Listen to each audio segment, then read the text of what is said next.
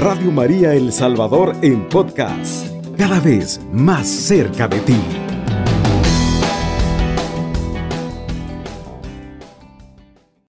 Orar sin cesar.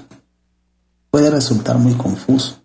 Claro, no pueden significar que debemos estar eh, tirados en el suelo de cabeza inclinada con los ojos cerrados durante todo un día. Pero no está mal y que lo pueda hacer que lo haga.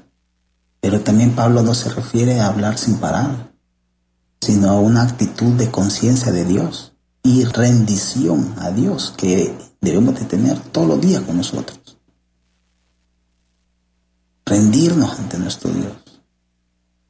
Cada momento despiertos debe ser vivido con la conciencia de que Dios está con nosotros y que Él está plenamente involucrado y comprometido con nuestros pensamientos y nuestras acciones del día a día.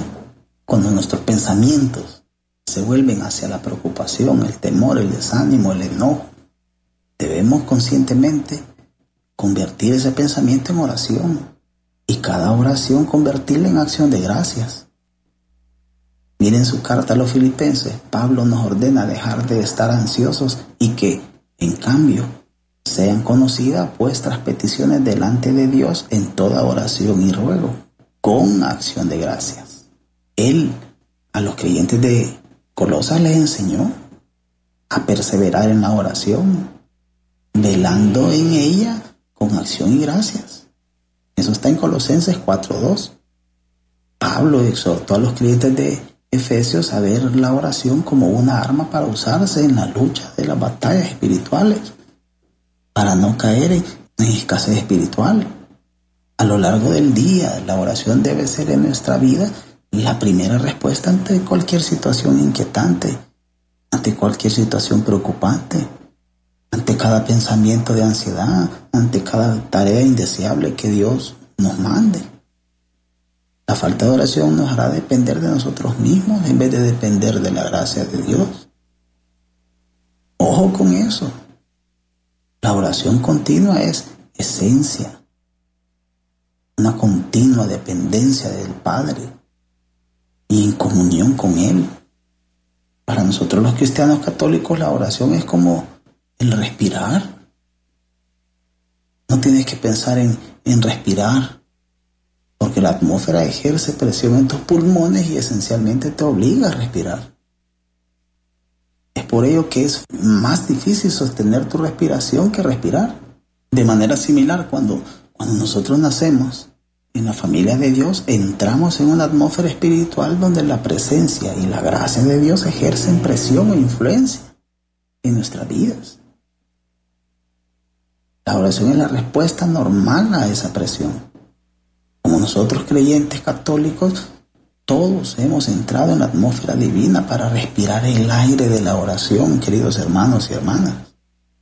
Desafortunadamente muchos creyentes sostienen su respiración espiritual por largos periodos, pensando que unos breves momentos con Dios son suficientes para permitirles sobrevivir.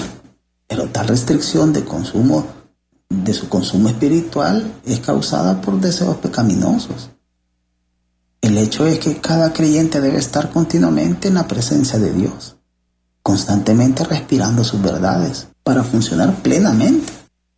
Es más fácil para nosotros los cristianos sentirnos seguros presumiendo en vez de depender de la gracia de Dios.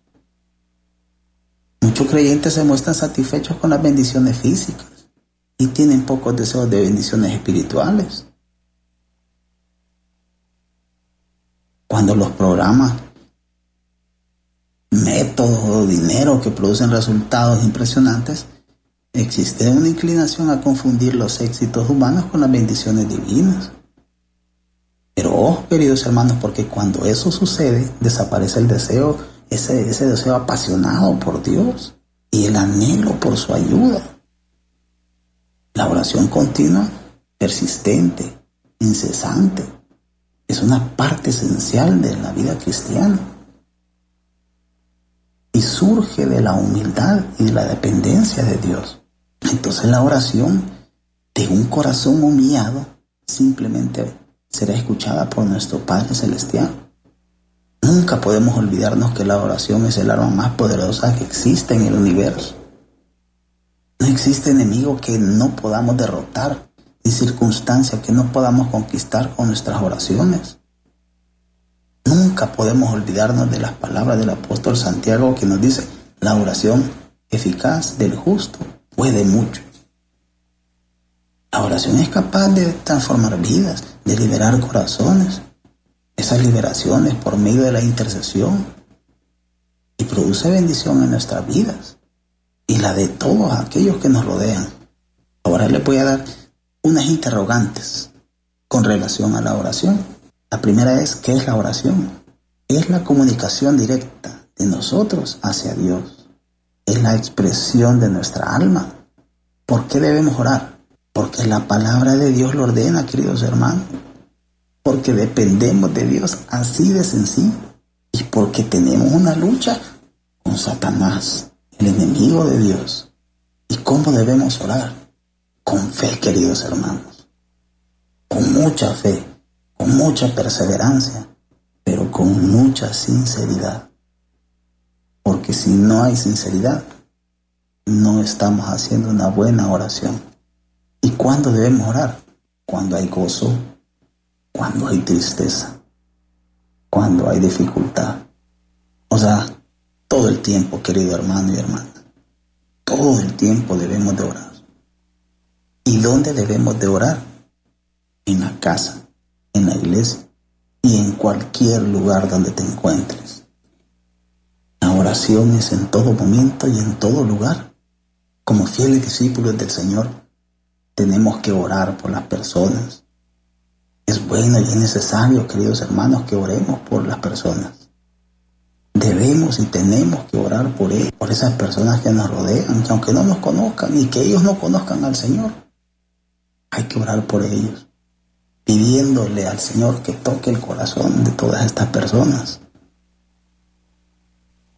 Debemos y tenemos que orar por nuestros hijos, por nuestras familias, por los seres queridos, rogándole al Señor que le fortalezca en todo momento y que no permita que se aparten de su presencia. Queridos hermanos y hermanitas, de esto se trata el amor, del orar los unos por los otros y hacer mover el corazón de Dios a misericordia y así ayudarnos por medio de la oración y también vamos a recibir bendición por eso. Queridos hermanos y hermanas, yo les invito a que no se aparte de la oración. Si tiene tiempo para ver películas, si tiene tiempo para ver unos canales, noticias, si tiene tiempo para estar escuchando cosas del mundo, mejor invierta en atesorar en el cielo. Mejor invierta su tiempo en oración Dedíquele al Señor. Empiece con cinco minutos. Empiece con un minuto. Pero así vaya aumentando el tiempo. Es importante la oración porque sin Dios no somos nada. Y sin Dios no hacemos nada, queridos hermanos y hermanas. Que Dios les bendiga grandemente y que nuestra Madre Santísima los acompañe en todo momento. Paz y bien. Alabado sea Jesucristo con María por siempre sea alabado. Radio María El Salvador, 107.3 FM, 24 horas.